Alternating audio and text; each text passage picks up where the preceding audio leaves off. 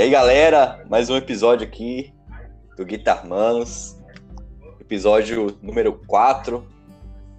Hoje com a participação especial do Davi Pereira, grande guitarrista aí, professor também, né? É ele Isso. que nos dá a honra de, de estar conosco aqui. E aqui é o Alex está falando e tem o, também a participação do Muniz aí. Eu quero primeiro apresentar, né? O Davi, fazer uma autoapresentação, falar um pouco sobre você aí. Beleza. Bom, primeiramente queria agradecer o, esse canal aí do, do Guitar Manos, né? Pela oportunidade de a gente estar tá falando um pouco aqui da nossa, da nossa história, da nossa caminhada com a guitarra, né? um pouquinho de carreira também, vai ser um momento bem bacana. E Bom, já foi apresentado aqui, meu nome é Davi Pereira Alves e hoje eu tô com 37 anos e praticamente uns 20 anos aí tocando guitarra, desde 2007 lecionando em algumas escolas, nas escolas mais expoentes aqui de São Paulo, graças a Deus. E estamos tentando dominar esse instrumento aí, porque não é fácil, né, Alex? O negócio é, é super, é super complicado. a gente tenta domar a fera quando você fala, pô, tô conseguindo, aí surge um novo problema, uma nova né, uma nova barreirinha, mas eu acredito que essa é a limitação que é, todo músico vai ter, esse é o grande dilema de todo músico, né? Nunca vai estar 100% bom, nunca vai estar 100% perfeito, mas a gente tá, tá aí, estamos na luta aí, e graças a Deus aí com, o trabalho cada dia mais sendo reconhecido, é, no, no, tanto no, nas mídias aí, né, no Facebook, no Instagram, agora que tá bem legal, dicas de passagem, YouTube também, a gente já colheu vários frutos por essas redes aí, graças a Deus. É isso aí. E fala no YouTube, é, não sei se você lembra, eu te conheci foi pelo YouTube. Eu acho que eu vi um vídeo tutorial seu, aí ah. você deixou lá para quem quisesse a tablatura para entrar em contato. Aí eu entrei em contato uma vez. Legal. Aí depois teve uma. Você até me passou algumas dicas lá. Foi bem legal aí. Já tem um tempão isso. Caramba. Ó, sinceramente, eu não, eu não, lembro, hein, Alex? Faz, faz tempo mesmo, porque eu não tô lembrado. Né? É. Pô, que bacana. Que bacana. Então, como você começou na música? O que te levou à música, hein? Então, Alex, na verdade, o, o que me levou a, ao instrumento, cara, eu acho que essa vai ser a história de, sei lá, 80% da, da molecada que começa a tocar, pelo menos aqui no Brasil. É, eu acho que era no ano de 99, cara. Eu tinha por volta de uns, sei lá, 12 anos, coisa assim. E, cara, eu ouvi o som do Nirvana, assim, bicho, o acústico do Nirvana na MTV. Eu não vi o, o, o evento inteiro, mas a propaganda, é, o jeito que o cara tava, assim, aquela, é, aquele visu meio dark, assim, meio é, meio melancólico, assim, cara, com o violão, cantando daquele jeito, me chamou muita atenção, aquilo me prendeu. Então, meu primeiro contato, eu acho que o pessoal que me conhece deve estar, tá, vai achar super estranho, mas sim, foi com o Nirvana, cara. Foi com é. o Nirvana, tá ligado? E eu queria, porque queria, assim, tipo, tocar um violão, começar a aprender a tocar violão e montar uma banda, assim, cara, porque era o foco, assim, tipo, depois que eu vi o Kurt ali com o violão fazendo aquele acústico, eu falei, cara, é isso, assim. E, cara, esse foi o primeiro contato visual, mas o violão vim adquirir depois de uns anos, na verdade, assim. Eu lembro que a minha mãe, ela não tinha condições de comprar um violão, então ela se juntou com a ex-patroa dela, ela deu metade do valor, e como 80% também dos guitarristas aí que começaram no violão, o meu violão não foi diferente do caso deles, que foi um tonante da vida, né, velho? Eu também. Aquele violão né? Que você tá ligado que por dentro, quando você olhava, tava escrito Tonante, o rei dos violões, né? E um tremendo de um birimbau, e cara, já com corda de aço, e bicho. Eu não oh, sei te explicar como. Corda de aço, cara, né? Então. eu, eu, não sei te explicar como, cara, mas assim, mesmo sem saber afinar, de ouvido, cara, assim, completamente autodidata, porque aí foi mesmo, porque eu não tive instrução de ninguém. Eu consegui é, reproduzir o riff da Come War, cara. Assim, Nossa, tá doido. Eu não sei como, não sei como, assim. Eu acho que estava afinada a corda sexta e a quinta, e eu consegui reproduzir. Eu não sei o que estava acontecendo nas outras cordas, tipo na quarta, terceira, devia estar tá tudo desafinado, mas na sexta e na quinta E, por ouvido, eu consegui achar essas notas e eu ficava reproduzindo só isso, porque era só que eu sabia tocar, assim, de, durante um mês praticamente, tá ligado? Então, esse foi meu pontapé inicial na música, já tocando uma coisinha assim, tipo, completamente autodidata. E depois que vieram os amigos, tal, ensinando acorde, né? Os caras me via tocando começo e ar e falavam, pô, mas você não sabe fazer nenhum Fá? Eu falei, que é Fá, cara? Poxa, não, faz isso aqui, cara, uma pestana tal. Eu falei, não, não sei. Existe isso aí? É, vai, deixa, deixa eu ensinar. Eu, eu, passei uma semana com os caras. E aí foi quando eu aprendi. Em duas semanas eu aprendi os, os acordes maiores e menores. Aí de lá eu comecei a pegar as musiquinhas e tal, assim, né? Tipo, as revistinhas, que na época era muito conhecida também, né? Que os, os caras compravam nas, nas bancas de jornais para aprender as músicas. E foi basicamente essa iniciação, cara. Nossa, que top, hein? Aí, já, aí depois você já passou pra guitarra, né? Não, fiquei um tempão fazendo coisas de guitarra nesse violão, cara. É? Sim. Terrível. tipo terrível. eu, então. Oh, que Eu legal, também. hein, mano? Ah, Eu também fiquei fazendo coisa É. de guitarra num violão tonante. meu Só que ainda Deus. bem que o meu era de nylon. Aí, ó. Pô, você tava no bônus aí. Você já tava, né? Mas ele era um arco e flecha também. Ah, que flash.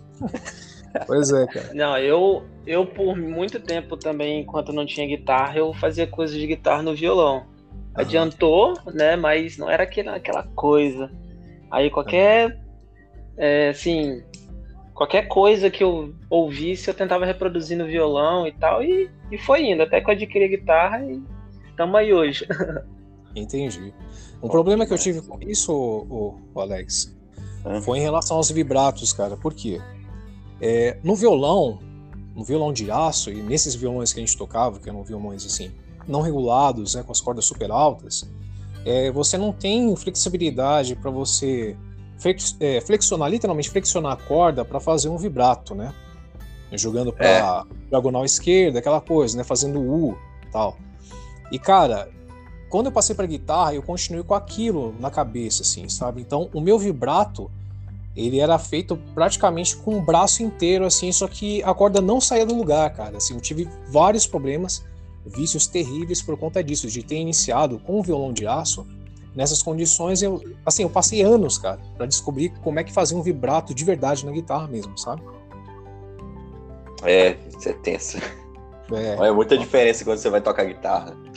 sim, sim. Pegada, nossa, é... você sente ali a, a pegada, qualquer coisinha é bem sensível também a guitarra, né? Exatamente. Você Exatamente. vai, você vai ter que, tipo, reaprender praticamente outro instrumento, por mais que pareça, né? Aham. É engraçado isso. Pois é. Então, aí, aí quanto tempo aí, mais ou menos, você começou a, a pegar a guitarra mesmo pra valer com, com distorção e tal? Sim. Bom, depois Foi. desse tempo aí é, das músicas que eu tinha pegado, tipo, do Nirvana, era um período que eu tava afastado da igreja, né? Eu, acho que não tem problema de falar de, assim, de certa forma, um pouquinho Hum. religioso, não, né? Não, Não, pode falar, fica à eu, vontade. Eu mesmo, eu sou da igreja, sou, sou da... Legal. Legal. Então, e rolou essa parada. é, nessa época eu tava, pô, rebeldão, só queria saber dessas coisas, assim, e tal, tipo... é, as coisas da pá virada, to- total, assim, né? Por isso que eu me identifiquei muito com a coisa do Nirvana, exatamente porque os caras eram bem melancólicos, né? Aquela mensagem bem deprê e tal. Me identifiquei com isso e queria reproduzir isso. É, depois de um ano, é, foi quando eu tive um contato na minha casa com os irmãos da igreja, que eu fazia parte, que eu estava fora da igreja nesse, nesse período. E eu decidi voltar para a igreja. Daí, como eu falei para vocês, eu fiquei duas semanas na casa de um pessoal na região onde eu moro hoje, que eu não morava. E aí eles me ensinaram a fazer os acordes e tal, e eu aprendi a tocar os hinos da igreja, né? E aí praticamente foi assim. A guitarra, cara, ela veio para mim depois de alguns meses também, assim. Quando eu fui, quando eu fui tocar a primeira vez assim, eu recebi o convite da igreja sede para tocar um outro instrumento assim, né? Sem ser o violão. Aí, cara, eu peguei uma Golden é, modelo Les Paul, assim, cara. Ah. Meu, na hora, na hora que eu peguei aquela Golden, assim, cara, e assim, eu já toquei em várias guitarras, cara, mas a sensação de ter pegado a primeira vez numa guitarra, numa Les Paul preta, Golden, não importa a marca, assim, e ter é, tocado os primeiros acordes da Stairway to Heaven, cara, pra mim foi. Led Zeppelin, né? É, porque Você tá ligado que essa música é a música proibida de tocar nas lojas musicais, né, cara?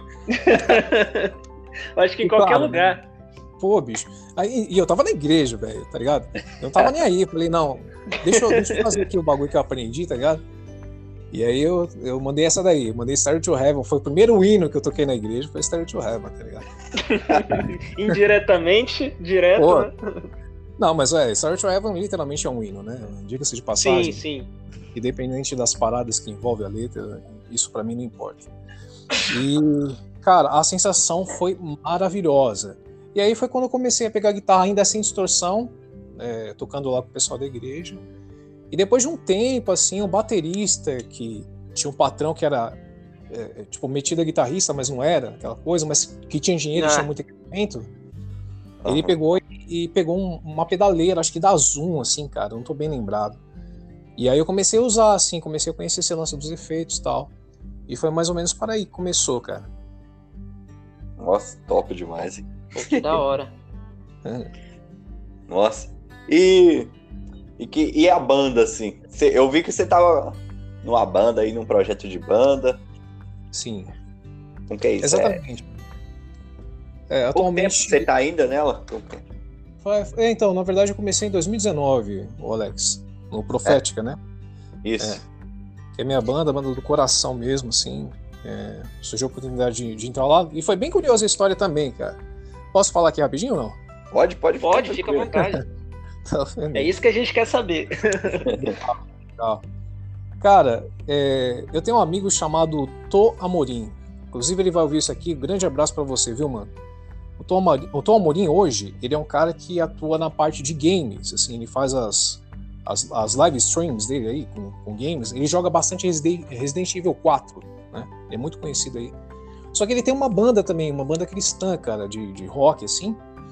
E, pô, cara, a gente se conheceu. Uh, olha só, uh, eu tenho que falar isso pra vocês. Eu sempre conheço os caras da internet, cara, e por incrível que pareça, quando eu entro no banheiro de algum lugar, velho. Tava indo pro cinema, aí quando eu tô no banheiro, eu vejo o cara que eu só conhecia no Facebook, que é o Tô, né? Que é esse cara aí, que é meu amigo. Pô, meu, que não sei o que, vou assistir um filme aqui, que não sei o Pô, legal, meu, vamos marcar? Vamos, aquela coisa, né? É, outro exemplo rapidinho, um, vou abrir um parênteses aqui rapidinho. Um outro cara que eu conheci também no banheiro do lugar que eu cheguei foi o João Alexandre, velho. Não sei se vocês conhecem. Sim, já ouvi falar dele. É, então. João Alexandre também. é um monstro da música popular brasileira, e principalmente nessa área do gospel, né? Cara, Sim. eu conheci ele no banheiro do, do, lugar onde ele ia tocar, assim, né? E a gente virou um amigo a partir daí. Então, assim, os grandes encontros da minha vida foi tudo no banheiro, assim, cara. Loucura, né? É. Inusitado, né? Total, bicho, total. E aí foi, foi esse lance, Tom Marinho, a gente, a gente se conheceu, eu comecei a frequentar a casa dele, ele falou, pô, cara, você toca bem, não sei o quê. Vai ter um evento aí chamado Amor, Fé e Rock and Roll, você topa participar com a nossa banda? Eu falei, cara, putz, pra ontem. Porque assim, para mim, cara, é, montar banda era um sonho antigo de adolescente que eu nunca consegui concretizar, assim, cara. Nunca, cara. Sempre que eu arrumava mais que dois integrantes, sempre dava um pepino, assim, né? E aí o cara me chama para tocar na banda que já tá toda formadinha tal, batera, baixo, ele como guitarrista e vocal, e eu com uma segunda guitarra, falei, pô, cara, topo, super top, assim. E lá, meu, nesse evento, tava bandas, assim, tem uma banda expressiva no, no cenário cristão, que é o Levitânia. E os caras foram tocar lá também, assim. E aí, pô, eu falei, meu, posso cantar uma música com vocês? Falou, não, meu, fica à vontade. Eu falei, ah, eu queria cantar Espelhos Mágicos, né? Porque, pô, tem, tem a parte de voz que eu acho legal, tem a parte do solo também. Falou, não, beleza, manda aí. E, cara, é, a gente tocou as músicas lá da banda Clave do Rei, que é o nome da banda dele e tal. É, mas o que chamou a atenção da galera, que eu percebi, assim, como guitarrista, foi essa música, foi eu ter reproduzido Espíritos Mágicos lá e tal. E aí os caras desse, dessa banda que eu falei, o Levitani, ficaram de olho, né? O guitarrista dele estava para sair. E aí, cara, foi nessa pegada. Eu, e eu participando com eles, assim, tipo, Sempre quando tinha algum evento com que o Cláudio do Rei era convidado, eu, ele pegava e me chamava, Davi, tem evento tal, você quer participar com a gente? Eu falei, cara, com certeza. E aí, meu, foi no ano de 2000 e 2018 para 2019, é, o baterista da banda Levitânia pegou e falou assim, cara, é, a gente estava se falando bem, assim, super brother, falou, meu, tem uma banda legal para você entrar aí, o guitarra saiu, que é o Profética.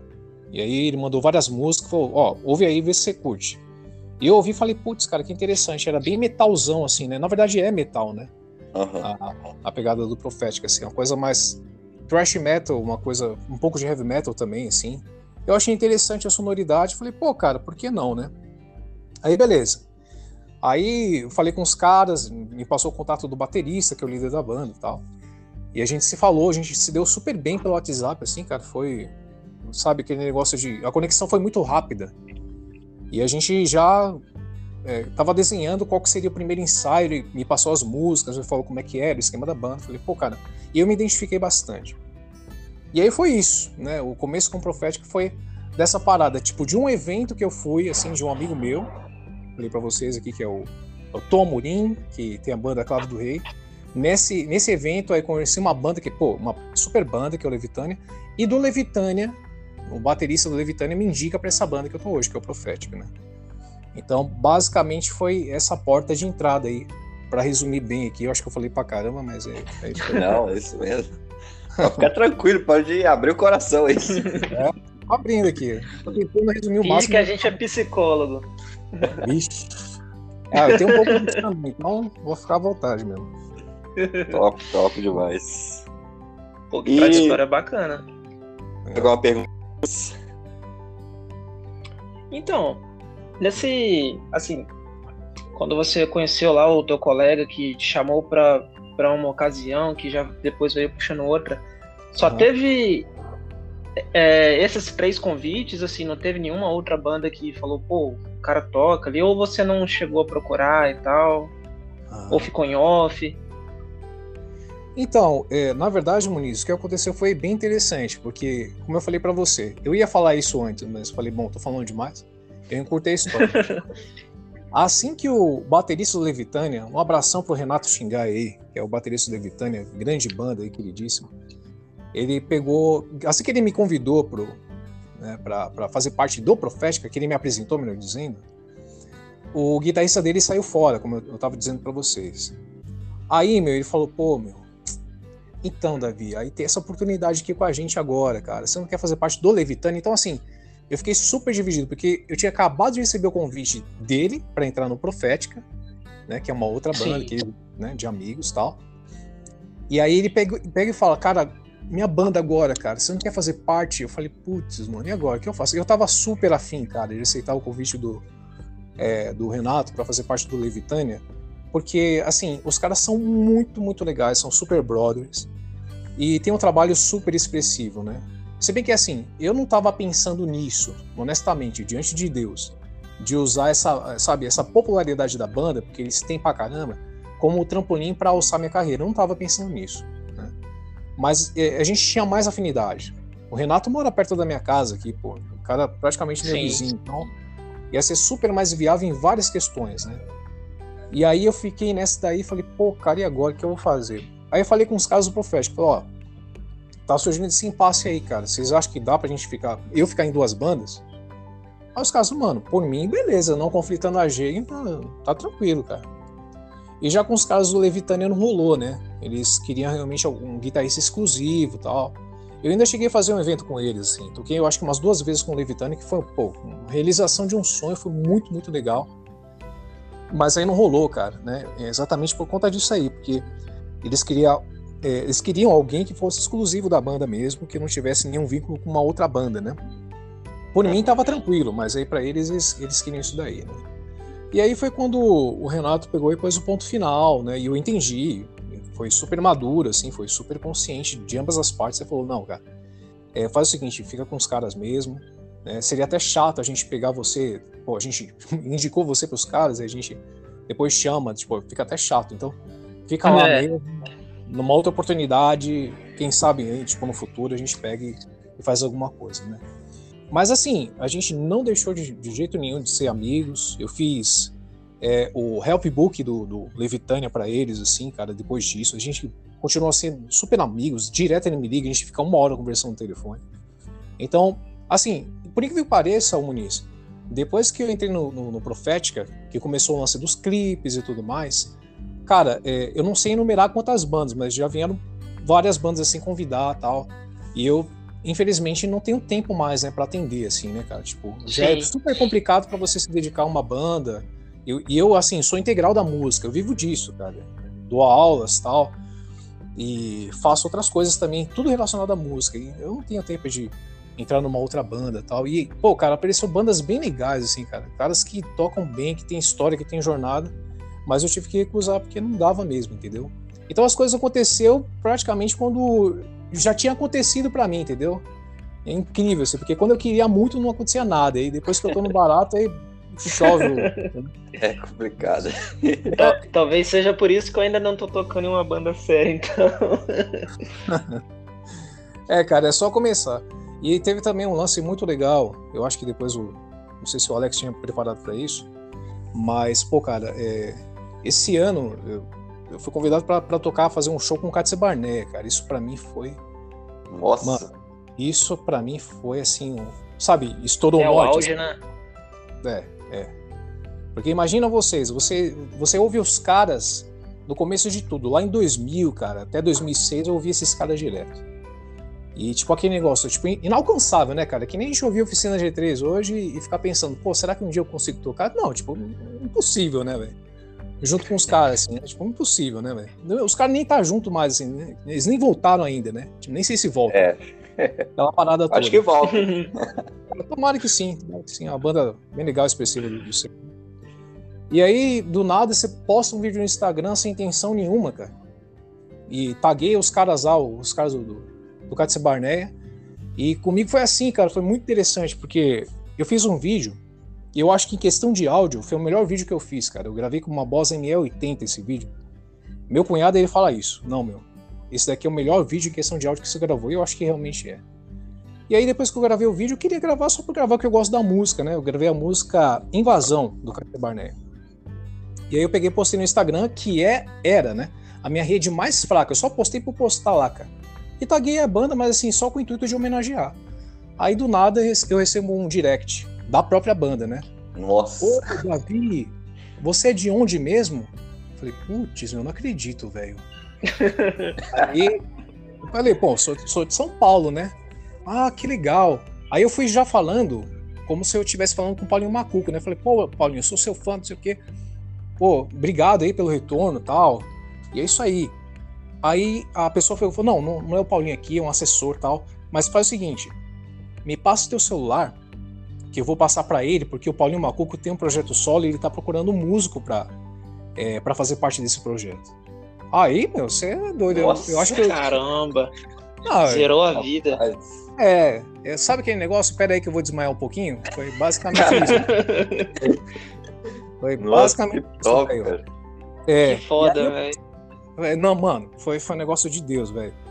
E aí eu peguei, passei o WhatsApp depois de umas duas, três semanas. Aí toca no meu celular aqui e tal. Ô Davi, é a voz do Paulinho Macuco, né? Ô Davi, tudo bem, cara? Aqui é o Paulinho Macuco. Aí eu, meu, eu tava aqui com a minha esposa falei, Guilherme, é o Paulinho, meu. Aí eu fiquei besta assim, cara. Você fica gelado, né? Porque, pô, cara. Aí eu peguei, me apresentei e tal. Ele falou do, dos projetos e, cara, esse ano aí a gente fez um, fez um show, né, com o Cátia Sabarnê no acampamento da Renascer. Um dia antes, o Cacau Santos tinha tocado lá, cara. Assim, a mesma música que a gente tocou, quer dizer, o Cátia Sabarnê tocou várias, né, do repertório. Mas eles tocaram Invasão também, que foi uma música que eu toquei, que foi o vídeo que eu gravei, né? E Nossa. eu falei, cara, eu não acredito que eu tô fazendo parte de tudo isso, assim, tá, sabe? As coisas foram se conectando de uma forma, assim, tão tremenda que, cara, só, só o dedo de Deus mesmo, sabe? É, é claro que você já contou aí, né, indiretamente, tudo direitinho, mas qual foi a sensação quando você viu assim, esse retorno? O retorno do que seria, ô Muniz? Do, desse convite, né? Você só postou um vídeo por postar e do nada recebeu um, um, convite e aí rolou tudo isso. Qual que foi a sensação, você fala? Isso. Ah, cara, é... eu, não, eu não sei explicar muito bem para você, porque assim, cara, eu sou muito crítico comigo mesmo, né, em vários aspectos e muito perfeccionista. É, até hoje eu custo para acreditar que isso aconteceu, assim. Eu, eu, eu, eu posso dizer assim claramente que, cara, eu não sinto que aquilo foi, ah, pô, porque eu sou hábil pra caramba, porque eu consegui, porque não, eu fiz mesmo. Não, cara. eu não sei, foi uma combinação de vários fatores. Talvez um timbre bom, eu estava num dia bom, gravei uma música legal e rolou. Mas o retorno disso, assim, quando houve o lance da, do, do convite, né, do, do Katsu Barnett me procurado no direct, foi assim, cara, gratidão, né, total a Deus, assim, em primeiro lugar, porque, cara, na minha rede mais fraca foi onde, da onde surgiu um negócio super top, assim, cara. Eu, assim, postava vídeo no Instagram, Sabe aquele negócio? Ah, eu vou postar pro YouTube e Facebook, que é minhas redes que mais são legais. Ah, tem o Instagram também. Era tipo isso, entendeu? E de repente vem um retorno de lá, assim, cara, eu só é, fiquei super grato a Deus, assim, e por tudo que tava acontecendo. E foi muito, muito legal, cara. Nossa, que top. Hein? Pô, imagino, velho. Imagino, deve ser muito. É, são porque são caras que você só ouvia, né, a princípio, Exatamente. e do nada eles aparecem e vêm tocar com a gente. Exatamente. E assim, e eu tenho poder... visto que está nativa também, está voltando nativa, né? Eu tenho acompanhado, sim. Acompanhado sim, eles, sim. está bem atu... fazendo várias coisas, vários projetos. Sim, sim. E uma das coisas que para mim é uma realização de um sonho era de reproduzir algumas coisas que o Harley Silva, que para mim, assim, cara, foi um dos guitarristas é, que mais teve a ver com a cara da banda do Cat Barney, assim, cara. Quando eu, quando eu recebi o convite, o meu desafio era Bom, vai ter música do Harley Silver aí pra tocar, que ele gravou as guitarras. Então, cara, para mim foi o um negócio assim, foi uma, uma coisa muito legal, uma emoção de estar tá fazendo parte disso, mas ao mesmo tempo um grande desafio, porque os solos do Harley Silva, cara, é um negócio absurdo. Para quem não conhece, meu, corre atrás, dá uma olhada lá no CD Profecias do Katsu Barnett, que foi ele que gravou aquilo tudinho, cara, vocês vão ver que é um show, uma aula de como tocar guitarra com essas técnicas modernas do é, Greg Hall, muita coisa do Paul, do Paul Gilbert, sabe? Essas coisas assim, é, é, do Rich Kotzen também, muita influência, cara. Só coisa fina, assim, bicho. E claro, muito do Van Halen também, que é um cara que eu curto pra caramba. Assim. Ah, só, só os deuses da guitarra, né, também. É, então. Ah. O Harley Silva é a combinação desses caras, mas com, com a identidade dele, cara. É um cara assim que eu Admiro bastante, é um cara super legal também. Não sei se ele vai ouvir isso aqui, mas eu vou deixar aqui registrado no meu braço para ele, porque é um, é um grande mano hum. também, que eu devo muito, muito mesmo. Grande influência. Falar nisso aí, quais são as suas influências, as suas maiores influências, já que você já tá falando uhum. nesse assunto de, de uhum. grande admiração por esse guitarrista aí? Sim, sim. É, com certeza o primeiro, é, eu acho que o pai das influências do, de um guitarrista cristão acaba sendo o Juninho Afran, né, cara? Pela exposição é, que a banda tem, assim, por eles serem, ou, é, por serem ainda, né, bem midiáticos. Eu lembro que a primeira vez que eu ouvi o Oficina G3 não foi nada pesado, assim, foi com acústico, cara. É, Aquele CD acústico de 2000 foi um, cara, um, um achado, assim, né, cara? Aquela combinação, aqueles riffs, assim, aquela coisa linda de violão, né, cara? E super palatável também, né, cara? Os caras foram muito inteligentes, né? Não era um acústico pesado, assim. Foi um acústico que, pô, tinha, tinha assim, músicas que você sentia que tinha uma pegada de rock, assim, mas era uma coisa que todo mundo conseguia ouvir na igreja. Você conseguia tocar na igreja aquilo ali, né, cara? Verdade, tá. Né? Uma coisa que, que abrangeu mais, mais o público, né? Pô, com certeza, com certeza. Na minha época que eu voltei pra, pra igreja, foi exatamente na época que tinha acabado de sair o acústico. Então, assim, eu tive contato com a banda daí. E eu, pô, cara, eu vi o solo do Davi, da música Davi, né? Oficina G3 no violão, falei, mano, que solo lindo, cara, que escala rápida tal. E essa foi a primeira assim, entrada para solo, foi ouvindo Oficina G3 acústico, cara. É. E aí, pô, sem dúvida nenhuma, foi uma grande referência. E assim, é, uma história engraçada em cima disso aí, cara, porque eu tinha um amigo perto da minha casa que ele gostava muito do, do Oficina, assim, era muito fã e tinha vários trabalhos. Ele falou: Meu, você já ouviu o trabalho de onde saiu aqui o acústico, assim, as músicas que os caras tiraram para fazer a versão acústica? Já viu o trabalho, assim, uma coisa mais pesada? Eu falei, cara, não, não ouvi nada não. Aí ele chegou com um CD em diferença para eu ouvir, cara. Na verdade era fita, né? Não era CD. Assim. A gente tinha gravado numa fita cassete e a gente reproduziu lá em casa. Quando ele colocou as músicas Indiferença e Profecias, eu falei para ele: Nossa, cara, estragaram as músicas, né, meu? Porque o meu contato era com acústico. Quando eu vi a versão é. pesada, eu achei que os caras tinham estragado com as músicas, entendeu? Então, cara, um negócio A minha sensação foi a reversa.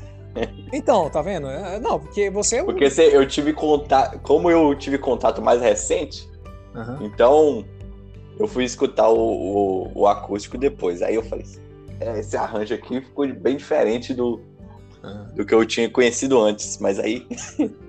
Pois é. É isso mesmo. É, a fato de você conhecer primeiro também faz, faz uma diferença, né? Vai fazer diferença, exatamente. E aí, quando eu ouvi assim, eu não gostei muito mais. Quando eu ouvi o Glória, meu, foi a primeira vez que uma guitarra me fez chorar, assim. É, até então, eu lia muito em revistas. Ah, mas você tem que aprender a emocionar, pô, porque o solo do David Gilmour, tal, ele conta uma história que arrepia. E eu nunca tinha sentido nada com o solo de guitarra. Eu achava legal pra caramba, assim. Mas sentir alguma coisa, alguma coisa que me tocasse, eu nunca sentia. Para mim era muita coisa, é, é, era muito impressionismo, assim. Isso me impressionava de fato, mas uma coisa que me, realmente me emocionava, eu nunca senti. E aí o solo da Glória, do, do Glória, a primeira vez que eu ouvi, foi, arrancou lágrimas, cara. Eu falei, ah, eu entendi agora o que é tocar guitarra com coração, o que é tocar as pessoas com esse instrumento. Aí, meu, aí com um violão tonante lá, ficava tentando achar as escalas lá pra fazer, entendeu? E daí que eu comecei com essa história. Mas falando de influências, né, voltando aí, tô, tô abrindo vários parênteses grandes aqui, cara. Mas vamos lá. Tranquilo, pode ficar à vontade aí. Eu, Juninho Afran foi a primeira influência, com certeza. Aí depois, é... cara, do gospel eu tenho Davi Piangers, que é meu amigão, cara. Cara super, super gente boa, que passou pelo Adoração Adoradores, fez participação com vários artistas do gospel, aí, um cara é, que teve o seu, no seu tempo, né? Porque hoje ele não atua mais profissionalmente como guitarrista, mas no seu tempo ele, cara, deixou um legado muito, muito legal. Tem músicas também instrumentais dele, assim, cara, fenomenal. Para mim ele é o nosso Paul Gilbert brasileiro, assim, cara. Uma palhetada alternada violentíssima que eu persigo até hoje e não consigo, assim, cara. Muito, muito bom, muito refinado. O cara tem uma patada de leão, assim, cara, que você fala, caramba, como é que o cara consegue tocar tantas notas tão limpo e tão forte, sabe? É um negócio de louco, assim. Muito, muito legal. É, o Harley Silva, como eu já falei, é um cara também do gospel que me influenciou bastante. Aí depois eu comecei a sacar que, assim, esses caras bebiam das fontes lá de fora, né, cara? Porque para mim, ah, os caras inventaram essas paradas, nada. Quando eu vim perceber que o Van Halen tinha feito os tappings, o Steve Vai é responsável por grandes melodias com slides e alavancadas, o Satriani com as, as melodias loucas, assim, lindas também, cara, eu comecei a ouvir esses caras. Então, tipo, é, Malmsteen, Satriani, vai com certeza, né? Esses caras foram os caras que me influenciaram, influenciaram, influenciam até hoje bastante. Kiko Loureiro também é um cara que até hoje, assim, cara, sempre quando eu sento pra, pra ouvir, quando eu paro pra ouvir, ou tirar alguma coisa, é um cara que eu falo, putz, é um cara acima da média mesmo. E, cara, muito, muito, muito me influencia até hoje, assim, há anos, né? Há anos que ele me influencia. Eu encontrei ele, o Alex, inclusive um dia. Sério? Nossa! É, foi, foi muito, muito legal, cara. Quando eu dava aula numa escola chamada Arte São Paulo, eu, eu estava num período entre uma aula e outra, assim, eu, eu tinha uma, uma vaguinha de uma hora. Eu falei, bom, era perto de um lugar que é, é da Washington Luiz ali de São Paulo tal, né? É, e tinha um lugar chamado. Tem um, na verdade, ainda tem um lugar chamado Pão de Açúcar ali, é um mercado, né? E aí eu falei, uhum. bom, vou comer alguma coisa lá. Aí, meu, quando eu tô andando assim, quando eu entro no Pão de Açúcar, quem eu vejo um cara grandão, cabeludo andando assim. Aí ele foi ganhando forma na minha direção. Eu falei, mano, é ele? Será que é ele? Aí quando ele chegou mais perto, mano, é o Kiko Loureiro, velho. É o Kiko Loureiro. Aí eu peguei e falei, opa, já dei uma de entrevistador, que nem vocês estão fazendo aqui, cara. Cheguei na maior mesmo. Falei, opa, Kiko Loureiro, tudo bem, cara? Opa, e aí, pô, meu, sou teu fã, não sei o que e tal. Eu tava tirando tuas músicas agora, e realmente é verdade. Eu tava é, tentando tirar algumas coisas do Rebirth, cara, na sala de aula, assim. Aí quando eu saio, eu vejo o cara que criou aquelas coisas, assim, mano, foi muito louco. Nossa. Muito louco, muito louco. Tipo, Deus, me dá um sinal. Aí manda é. o cara que fez a música. Exatamente. Não, e, e assim, é, é, isso que eu entendi mesmo, cara. E aí, é, ele tava meio que na dele, assim, falei, meu, tem que puxar o assunto. Falei, pô, você deu aula pro Juninho Afran, né, cara? Porque, pô, a única coisa que eu tinha, que eu sabia de ligação, que ele, que, que ele tinha alguma coisa que eu gostava também, era o Juninho Afran. Falou, pô, cara, é, eu dei, mas faz muito tempo. Ele já tinha gravado, inclusive, o Nada é Tão Novo, Nada é Tão Velho. Eu falei, meu, não acredito, cara. Eu pensava que o Juninho Afran tinha, é, tinha tido aulas com o Kiko Loureiro antes do Nada é Tão Novo, Nada é Tão Velho. Porque no Nada é Tão Novo, Nada é Tão Velho, o Juninho já é o Juninho assim, que a gente conhece hoje. Só não tinha coisa do ele timbre. Ele já tocava, né? Não, era exatamente, tipo, a pegada, os vibratos, já era ele, assim, já era ele, bem definido. E eu pensei que o Kiko tinha sido responsável por isso, assim, por ele tocar tão bem nesse trabalho. Porque um CD antes, que é o primeiro da oficina, ele não tocava desse jeito. Aí, quando ele falou isso, eu falei, putz, cara. Falou, é, ele já, já, já tinha gravado esse trabalho aí. Eu falei, putz, grilo. Ah, mas faz tempo pra caramba isso daí, cara. Aí, cara, ele. Eu fiquei impressionado, bicho, porque ele pegou e falou que na escola que eu dava aula, ele já tinha ido lá para fazer cursos de desenho. Assim, eu falei, ué, mano, o cara que fica rodando vários países, fala quatro línguas, toca pra caramba, assim, cara. Ainda quer se ocupar fazendo desenho, cara, assim, tipo, aprender. Não, porque, meu, ele fala várias línguas, assim, cara. Ele estuda pra caramba, com certeza, assim. E, tipo, países pra caramba. Ele passou na, na escola que eu dava aula pra aprender desenho. Eu falei, mano, fora da curva. Ele falou, é, mas aí acabou não dando certo por causa das agendas e tal. Aí ele até falou, ele falou, olha, eu moro aqui nessa rua aqui, cara, na Emily Villeneuve e tal, que é perto da escola que eu dava aula, assim.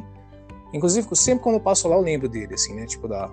E a casa dele é realmente ali, é, na rua Palestina e tal. Eu falei, putz, cara. E aí foi isso, cara. Ele quase foi atropelado enquanto a gente tava conversando, né, porque a gente tava no estacionamento do, do Pão de Açúcar, eu peguei... É, peguei um som do Kiko Loureiro, peguei ele pelo braço, assim, puxei, né, pra perto e tal. Aí eu acho que. não, eu tô brincando, não tem nada a ver. E aí foi nessa pegada, assim. Aí ele, pô, cara, é isso aí. Quebra tudo lá e arrebenta, cara. Foi isso, cara. Foi isso que ele falou para mim. E, e, e que, o que você falou, Muniz, é verdade. Para mim, cara, naquele momento foi tipo, Deus falando, cara, é só estudar, cara. Porque foi isso que ele falou para mim, né? Ele falou, meu, um eu falei assim, pô, meu, tem um sócio que é muito difícil. Eu falei, é, cara, é só estudar. Ele falou isso para mim, né? Só que a gente sabe que não é só estudar, né? tem, é. tem muito mais em voga ali, né? Mas foi uma forma que eu entendi que Deus estava falando para mim, assim, realmente, cara, é um sinal de Deus para mim. Eu senti isso muito forte no meu coração, tipo, ó, você não vai ser igual a esse cara. Você pode não ser, você vai ser quem você é. Mas eu tô colocando esse cara na sua frente porque o teu caminho é por aí também, assim, só se dedica, entendeu? E foi isso, cara. Eu senti, assim, Sim. quando eu saí de lá, eu sei com essa certeza absoluta que, assim, não que eu ia ser um novo Kiko que eu ia, sei lá, sair rodando as nações aí, tocando guitarra, mas que dentro do meu nicho, dentro do meu espaço, sem atacar ninguém, sem atropelar ninguém, eu poderia ter êxito também se eu me dedicasse, entendeu? Então isso foi sim, muito legal. Sim. Nossa, top demais. Hein? E abrindo um parênteses aqui, Davi e Alex. Davi, você é o nosso quarto convidado e é o quarto convidado que fala. É só estudar e se, se dedicar. Ou seja, a galerinha que está ouvindo, é só estudar. Né? Uhum. Claro que tem o fator tempo, né? Tem o fator de você também procurar alguém para te ensinar, mas a princípio é só você querer. Sim, com certeza. Já que a gente tá falando nesse assunto aí, Davi, você é professor também, né? Uhum. Então você poderia, tipo, dar umas dicas para quem tá começando ou quem quer se aperfeiçoar na, nas técnicas de guitarra aí? Quais as dicas que você tem para estudar aí? Ah, com certeza, cara. Bom, primeira coisa, primeira dica, essa daqui eu acho que vai valer para a vida inteira. Procure um bom professor que esteja do seu lado, que te analise, que corrija os teus vícios, porque isso eu evitei por muito tempo na minha vida, exatamente por, por esse lance, né? Brasileiro tem muito esse lance. Pô, eu sou autodidata, eu aprendi sozinho e tal. A gente cai com essa coisa, né? de tipo, pô, não, mas eu que resolvo, eu que. Não, eu saquei como é que é e fiz acontecer. E cara, eu fiquei muitos anos assim. Quando eu comecei a dar aula, até então eu, é, eu era de certa forma autodidata, né? Porque autodidata na verdade não existe, né? É, a partir do momento que você abre um, um PS aí no. PS não, um PC, quer dizer, um PC aí para ver alguém tocando no YouTube, é, não é autodidata, alguém tá te ensinando ali, né? Autodidata é se é. você sozinho aprendesse, né? É por isso que eu falo, o negócio da Comezoar foi, literalmente, foi a única coisa que eu aprendi autodidata, porque eu não tinha referência ali. Mas o restante não, né? Tem todo esse lance. Mas eu não tinha acompanhamento de alguém para falar o que estava certo e o que estava errado. Então, assim, mesmo começando a dar aulas em escolas, eu era um cara cheio de vícios, eu era um cara que, pô, cara, tinha muita, mas muita coisa para resolver. E é incrível falar sobre isso é, essas dicas vieram para mim muito tarde, cara, quando eu achei que eu estava pronto para assumir gigs, assim, falar, ah, acho que agora eu tô pronto para é, se surgir uma oportunidade para tocar com o Theo Dornelas a vida, assim, eu acho que a gente consegue trocar uma ideia. Cara, nunca. Nem hoje. Entendeu? Então, assim, o Davi Piangers, que é um cara que eu falei que eu botei que foi uma das referências, foi o cara que falou, Davi, é, não tá na hora de você tocar rápido ainda, cara. Isso assim, cara. Eu já tava fazendo vídeos assim, gravando vídeos e tal, tocando coisas do estalo e tal, e achando que tava abafando. Falou, mano, tá verde a palhetada alternada aí, cara. Pisa no freio, estuda devagar, vai com calma. Aquilo tirou o meu chão. Assim, eu falei, putz, cara, como assim, mano? Pra mim tá tão bom aqui, né? Eu tô conseguindo gravar as coisas dos meus heróis, assim, mas não tava legal. E aí foi a hora que eu falei, cara, eu não tô enxergando isso que ele tá me falando. E foi quando eu fui atrás de professor presencial. Cara, no dia que eu cheguei lá em Tapicerica da Serra, em São Paulo, é, diante do professor Luciano Vieira, né, a quem é um, é um cara que também é uma grande influência para mim, com certeza.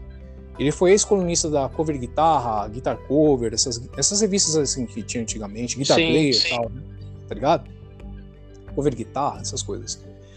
E na hora que eu vi ele tocando na minha frente, assim, cara, aquilo que eu sempre sonhei tocar de uma forma tão limpa e tão transparente, eu falei, cara, é isso. Aí ele falou, mano, toca qualquer coisa, qualquer coisa que vier na sua cabeça. Aí eu peguei e fiz aquelas escalas, tentando fazer escalas super rápidas. E ele pegou e falou, é, ah, entendi, cara, o seu problema é que as notas não estão com o mesmo volume. Então tem notas que saem e outras que não saem. E cara, dali para frente, as dicas que ele me deu com, é, em relação à mão direita, é, principalmente a palhetada alternada, que é uma coisa que eu gosto muito, né? O pessoal que me acompanha aí sabe que, pô, tem que ter uma palhetadinha ali, tem que ter uma sextinha. É verdade, é pra... é, isso é. Essa palhetada é brava. ah, cara, eu tento, assim.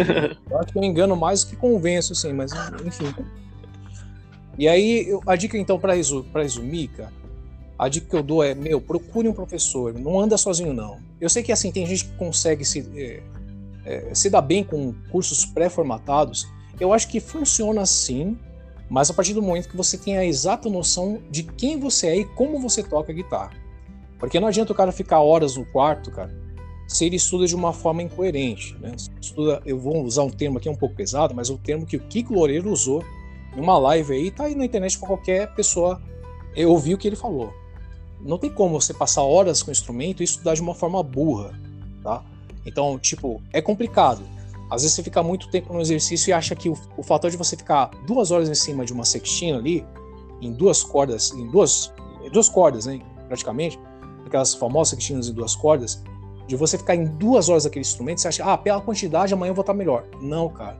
Tem um lance da postura, tem o lance também de, de você sentir o que você está fazendo, da mão esquerda, a sincronia das duas mãos, da mão direita com a mão esquerda. E tudo isso é, precisa ser notado assim, de uma forma muito séria, assim, muito cautelosa. Né? Então, eu recomendo alguém que esteja vendo você de perto, né? É, que possa aconselhar, falar, meu, você está fazendo certo? Não, não, não tá fazendo. Toma cuidado. Você está tensionando muito o braço, tá, tá tensionando muito os músculos. Cara, tem uma série de fatores. Não é só é, paleta alternada, vou dizer assim, não é só para cima e para baixo, não, tem uma série de combinação de fatores que vai, vai fazer você tocar bem essa técnica aí. Então, assim, se você não tiver alguém olhando o que você está fazendo, para podar, quando for momento de podar, você pode adquirir vícios que depois para frente vai ser muito difícil de tirar. Então, a dica que vale para mim é essa, cara. Poderia falar sobre tantas coisas. Ah, aprende aí é, um pouco de ligado, um pouco de tapping, você vai ser igual o Van Halen. Não, cara não é isso. Você precisa de alguém, como esses caras também tiveram alguém que, que foram na vida deles, assim, que falaram sobre a vida deles, assim, não, cara, é, é isso, esse, esse, é o caminho e tal. Pô, Paul Gilbert, cara, quantas vezes a gente vê a vídeo, vídeo dele agradecendo os professores dele, cara? É bonito de ver isso, né? Porque é um cara que você fala, esse cara aí não precisa de ninguém, cara. Não, mas ele sempre agradece os professores dele. Pô, inclusive, quando né, ele sempre fala, as minhas paletadas eram todas para baixo, meu professor tá, me ensinou a usar a paletada alternada. O cara sempre agradece. Então, cara, tem que ter alguém por perto, olhando o que você tá fazendo, porque aí, aí você voa, entendeu? Mas, assim, fica de olho também, né? Porque tem muito professor pardal aí, né, na história. É. Tá? é. Tem que ficar de olho para saber, assim. Você vai sentir, né? Você que toca aí, que tá ouvindo a gente, você vai sentir se o cara toca legal, assim, se ele tem uma didática boa também, porque não adianta tocar bem, tem que ter uma boa didática também, né? E aí você vai conseguir decolar. Mas fica, fica de olho nisso daí, porque isso é muito importante. Verdade, às vezes a gente Perfeito. acaba num vício e a gente não percebe, né? Que aquilo vira uma rotina e você não, não enxerga. Aí a outra pessoa vai e, e observa aquilo ali, que aquilo ali tá gritante, né? É, exatamente, exatamente. Interessante. Eu, eu tava conversando com a minha mãe esses dias atrás se eu não me engano foi ontem ou foi domingo, eu tava tirando uma música do Bullet, né? Hum. Que de ouvido eu tirei ela de um jeito. Só que aí, agora eu tô de férias, né, do, do meu trabalho, e aí tô estudando ela mais tecnicamente, fui pra tablatura hum. e, e saquei que eu né, peguei um vício e acabou que esse vício tava é, né, equivocado, errado. Uhum. E para mim corrigir, aí eu falei, nossa, é tão melhor quando a gente aprende a música da forma correta pela primeira vez do que ter que corrigir ela e se libertar de um vício. É muito ruim. É verdade. É. Eu falo para meus alunos que quando, quando você tá viciado, cara, é pior que um iniciante que não sabe nada. Porque o iniciante, você pega e direciona, fala, ó, é assim, tal. E o cara simplesmente vai acreditar cegamente no que você está falando. Se você estiver certo, ele vai fazer certo também. Agora, quando você adquire vícios, cara, de anos, a mente humana é um negócio muito louco, velho. Quando você absorve aquela informação e você tem aquilo como verdade, para desconstruir aquilo que você tem como verdade absoluta, seja na técnica ou em qualquer coisa na vida, né? Isso aqui que eu tô falando vale para a vida. Para desconstruir um vício, cara, que tá na tua mente, que não faz bem, cara, é muito difícil, leva tempo, você tem que reprogramar o cérebro, né? Então, sim, cara, tem que ficar esperto com essas coisas assim. E é isso aí, tá certo, Muniz. Tem que ir pra cima mesmo, ficar esperto na, nas coisas aí. Show de bola. É. Então, vamos lá. E o que a música. Essa pergunta é um pouco assim, difícil. Uhum. Não sei. O que a música representa para você na sua vida, assim? Tá. Cara, depois de Deus e da minha família, a música ela é meu tudo, assim, cara. É minha paixão. Eu acordo pensando em música, eu vivo o dia ouvindo música, fazendo música e vou dormir com a música também, assim, cara. Então, a música para mim é tudo que há de melhor para mim, é um presente de Deus dado para os homens mesmo.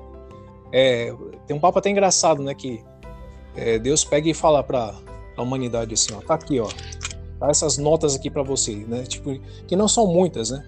A gente fazer as contas aqui, são, são 12 notas musicais, não são? É, sim, sim. 12, falou, ó, tá, 12 notas para vocês, divirtam-se. Cara, e é isso, cara, sabe? Tantas combinações que dá pra fazer, infinitas combinações. E, cara, para mim a música é tudo isso. É onde eu consigo me expressar, porque é, eu sou um cara muito introvertido, né? Mas não, eu não diria tímido demais hoje, mas eu já fui muito. No começo, quando eu comecei a tocar, a música foi um, cara, um suporte para mim assim gigantesco, porque como eu não conseguia me, me, conectar muito com as pessoas, a música me fazia expressar aquilo que eu estava sentindo muitas das vezes. Então as pessoas se conectavam comigo através da música e aí vinha um diálogo depois, né?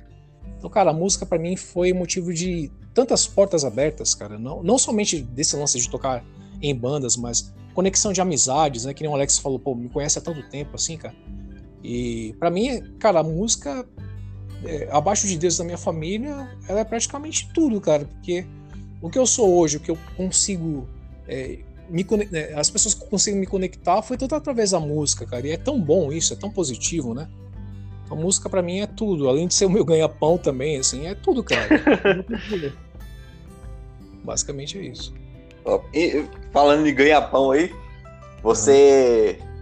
No caso, você tem a música como seu trabalho principal ou como que funciona isso? Como, dá para ganhar uma grana? Como que é? Sim.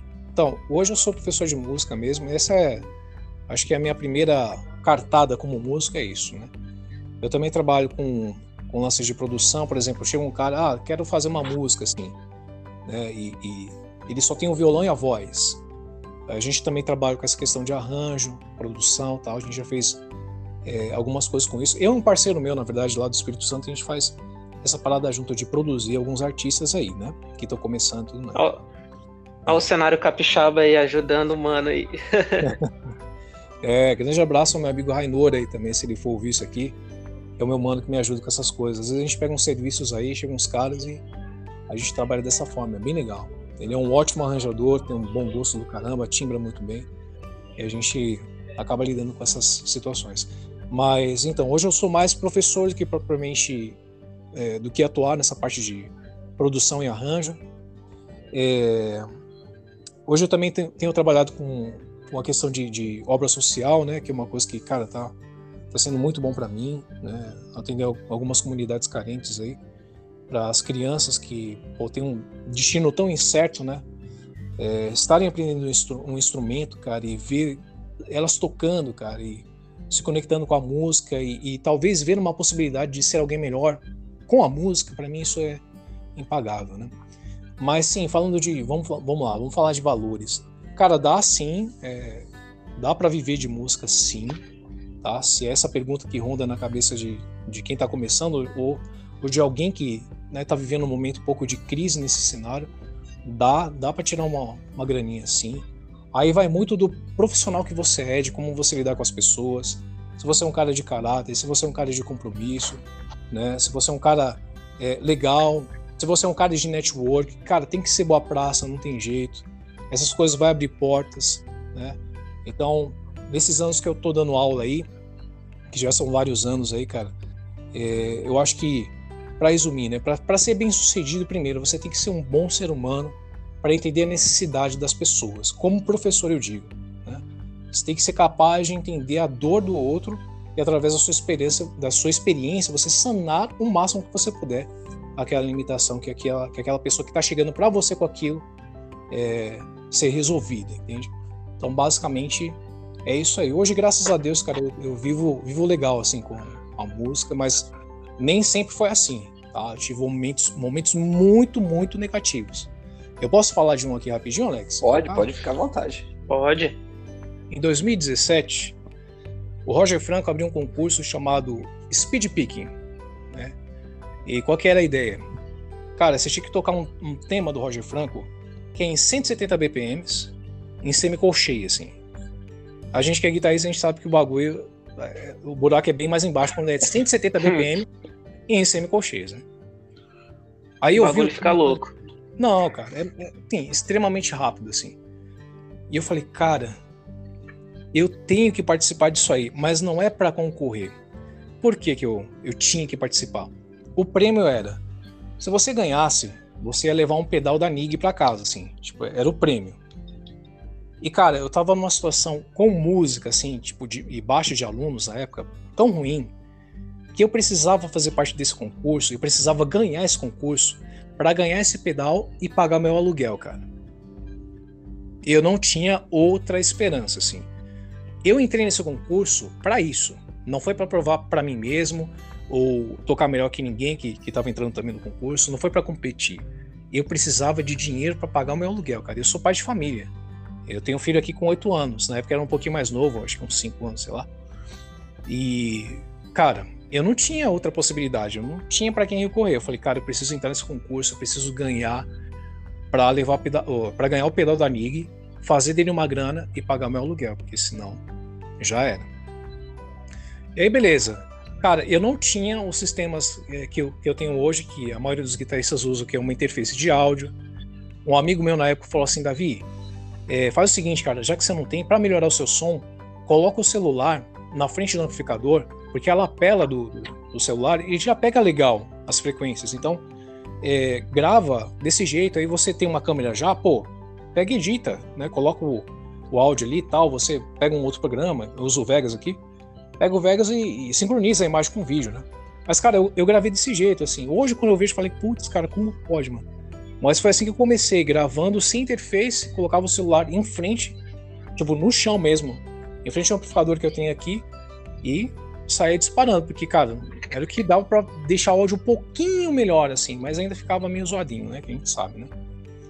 E aí hum. eu gravei esse tema, que é o Speed Picking do Roger Franco, e uh, qual que era o, o, assim, a determinação, né? Qual que era o critério? Você tem que tocar do começo ao fim, não pode ter edição. Tipo, o que você tocou do começo ao fim é o que tá valendo. Então, cara, não tinha como é, maquiar, não tinha como fazer edição daquilo. Então, tipo, eu tinha que tocar num pau só a música inteira. E eu fiz, cara, assim, tipo, fiz e mandei lá pro, né, pro, pro lance do concurso, fiz o lance das, das hashtags, que era importante, né, para você participar.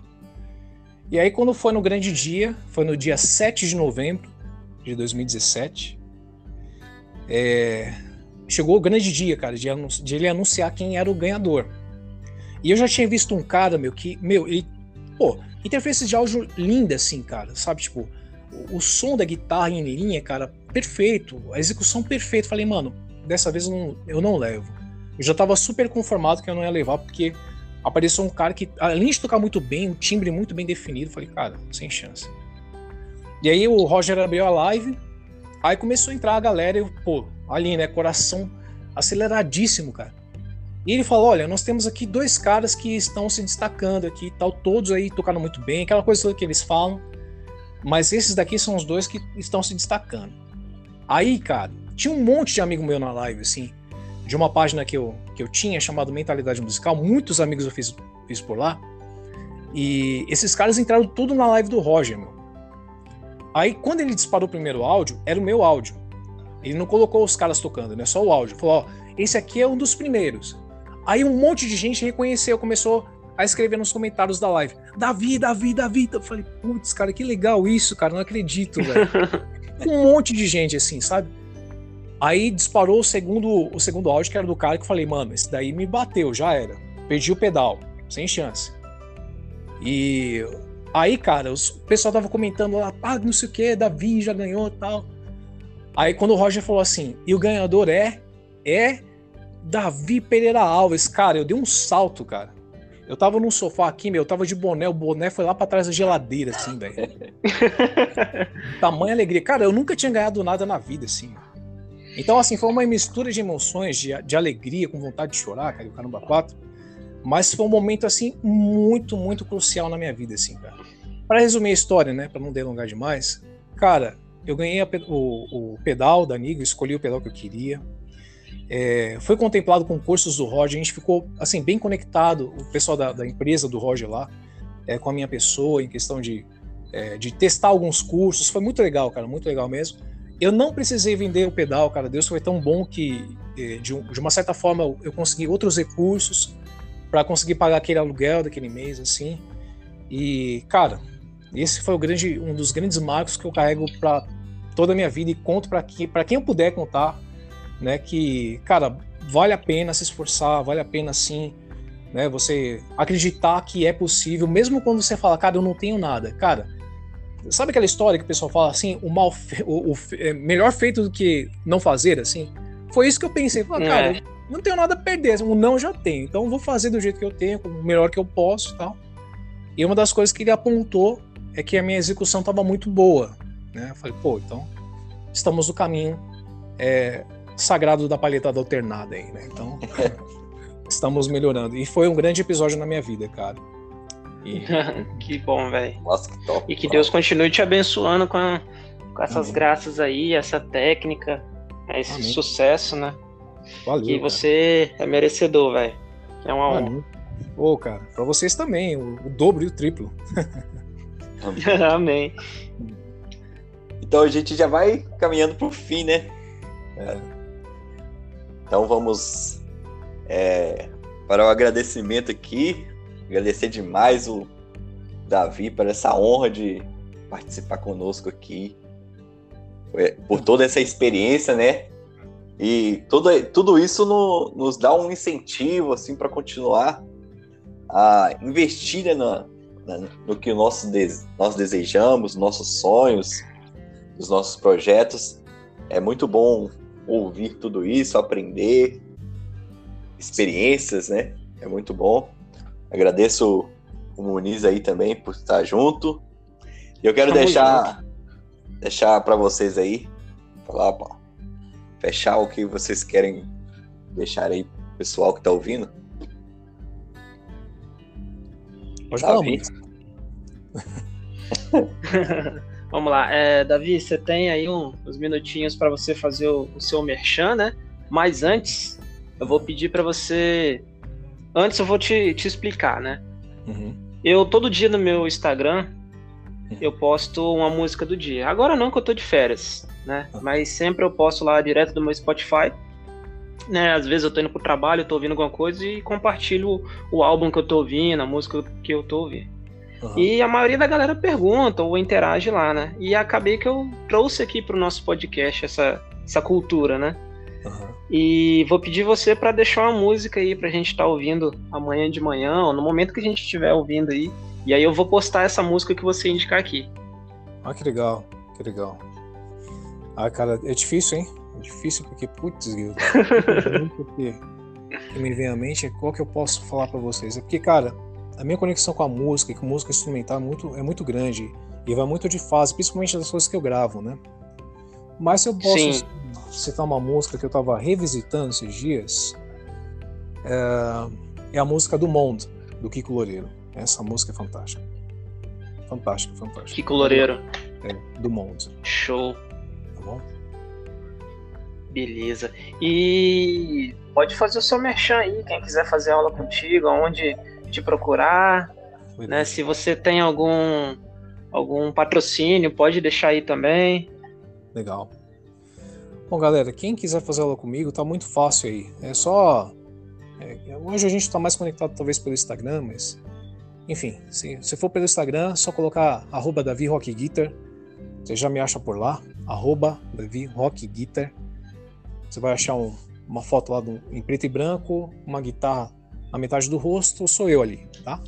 E aí você pode mandar um direct aí que a gente vê, ah, vê essa questão de, de valores e tudo mais, né, das aulas online também, que é uma, uma coisa que eu ofereço também para as pessoas, tá? É, aula presencial eu atendo nas casas, né? Quem for de São Paulo e região aqui e quiser aulas presenciais, pô, com certeza vai ser um prazer te atender. Eu tenho poucos horários, não é papo de marketing de merchan, não, é verdade mesmo. Eu tenho alguns poucos horários e dá para atender alguém que tiver interesse, caso realmente nessa conversa você perceber que é, eu posso ser um cara que pode te ajudar. Depois corre atrás também das, das, minhas coisas no Instagram, no próprio YouTube também, né? Davi Pereira Alves no YouTube você vai achar é, alguns vídeos lá e você pode pesquisar algumas videoaulas também para você ver como eu leciono também, né? De repente você se identifica e tal. E é isso, tá? Praticamente é isso aí. No mais, o Davi vai fazendo o que sempre faz aí, gente. É gravando vídeo toda semana também.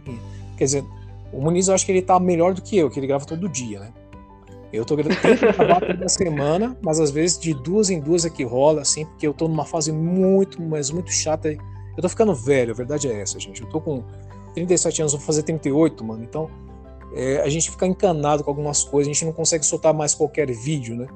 Depois de tanto tempo de experiência com a guitarra, então a gente fica meio encanado. Então, às vezes, eu demoro um pouco exatamente por essa questão de perfeccionismo. Cara, não, tem que sair bonitinho e tal. E é isso aí, o Davi vai, vai gravando seus vídeos aí para divulgar um pouco do seu trabalho, né? Junto com a banda também, a Profética, que tá para lançar coisas novas também. Né? Recentemente a gente já Top fechou. demais. É, a gente já fechou aí um, a gravação de um novo clipe da banda. E estamos atrás de gravar as últimas coisas. Cara, tá muito legal, a gente tá todo vapor, graças a Deus também. E é isso aí. Basicamente é isso. Show. A gente vai postar também um vídeo seu, né? E te marcar lá no Guitar Manos pra galera que, que não conseguir achar o seu Instagram. Ele vai estar tá uhum. marcado lá numa, numa tagzinha, uma publicação no nosso feed. Maravilha, maravilha. Agradeço muito. Alex? Então, vamos fechar aqui. Agradecer a todo mundo por ter escutado até o fim. Espero que vocês tenham aprendido muito. E fique atento aí às novidades do Guitar Mans, que tem várias coisas. Tem um projeto, tem uma, uma, mais uma jam aí saindo. Legal. Opa! Então, e em breve vai ter mais podcast, se Deus quiser. Amém. É isso aí. Obrigado a todos, mundo. Bom, é bora. Valeu, galera. É, agradeço mais uma vez aí o Guitar Manos aí pela oportunidade. E é claro, não posso fechar essa, é, essa, esse momento que a gente está junto aqui sem agradecer a minha esposa, que sempre me apoiou, né, desde o momento que a gente é, veio contrair o matrimônio, cara, sempre me apoiou, nunca pôs empecilho para nada. Né? A minha mãe também, que me ajudou muito com isso no começo também da, da caminhada, comprando os instrumentos e, e sempre incentivando também, né? E a inspiração hoje também que é, é uma das masters para mim que é meu filho aqui, né? É o grande é o grande herói do papai. Não é, é o papai que é herói, não. Ele que é o meu herói. Assim. e, cara, eu sou muito grato a vocês. Obrigado aí, né? Fazendo as minhas palavras do Alex e do Muniz. Eu agradeço a todo mundo que teve a paciência de me ouvir. Eu falei muito rápido aqui. Eu tenho esse hábito, quando o tempo é curto, tentar falar rápido para tentar passar toda a informação. Então, desculpa qualquer coisa se eu falei muito rápido, se vocês não entenderam. É só voltar de novo onde eu parei que dá tudo certo, entendeu? Valeu, viu, é. gente? Obrigado do coração mesmo. Eu fiquei muito honrado com o convite e que venham mais como esses, viu? Fiquei muito feliz esse tempo que Amém, cara. Conversando. Valeu, é um prazer junto. te conhecer e uma honra te receber aqui, irmão. Obrigado. Obrigado mesmo. Deus abençoe muito a vida de vocês, viu? Amém. Amém. Deus te abençoe também. Amém. É isso aí. Tamo junto. Valeu. Tchau, tchau. Tchau.